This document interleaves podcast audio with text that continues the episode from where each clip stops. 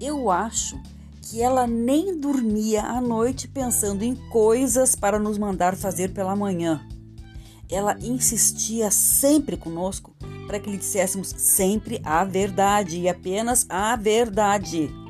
E quando éramos adolescentes, ela conseguia até ler os nossos pensamentos.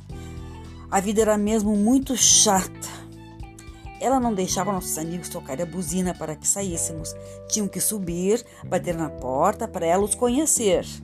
Enquanto todos podiam voltar tarde da noite com 12 anos, nós tivemos que esperar pelos 16 anos para poder chegar um pouco mais tarde em casa. E aquela chata levantava para saber se a festa foi boa, só para ver como estávamos ao voltar.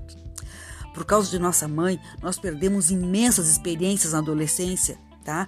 E nenhum de nós estávamos envolvido com drogas, nem com roubo, em atos de vandalismo, em violação de propriedade e nem fomos presos por crime algum. Foi tudo por causa dela. Agora que já somos adultos, honestos e educados, estamos a fazer o nosso melhor para sermos pais maus como mamãe foi. E eu acho que esse é um dos males do mundo de hoje. Não há mães más como a minha. Carla Kuhn.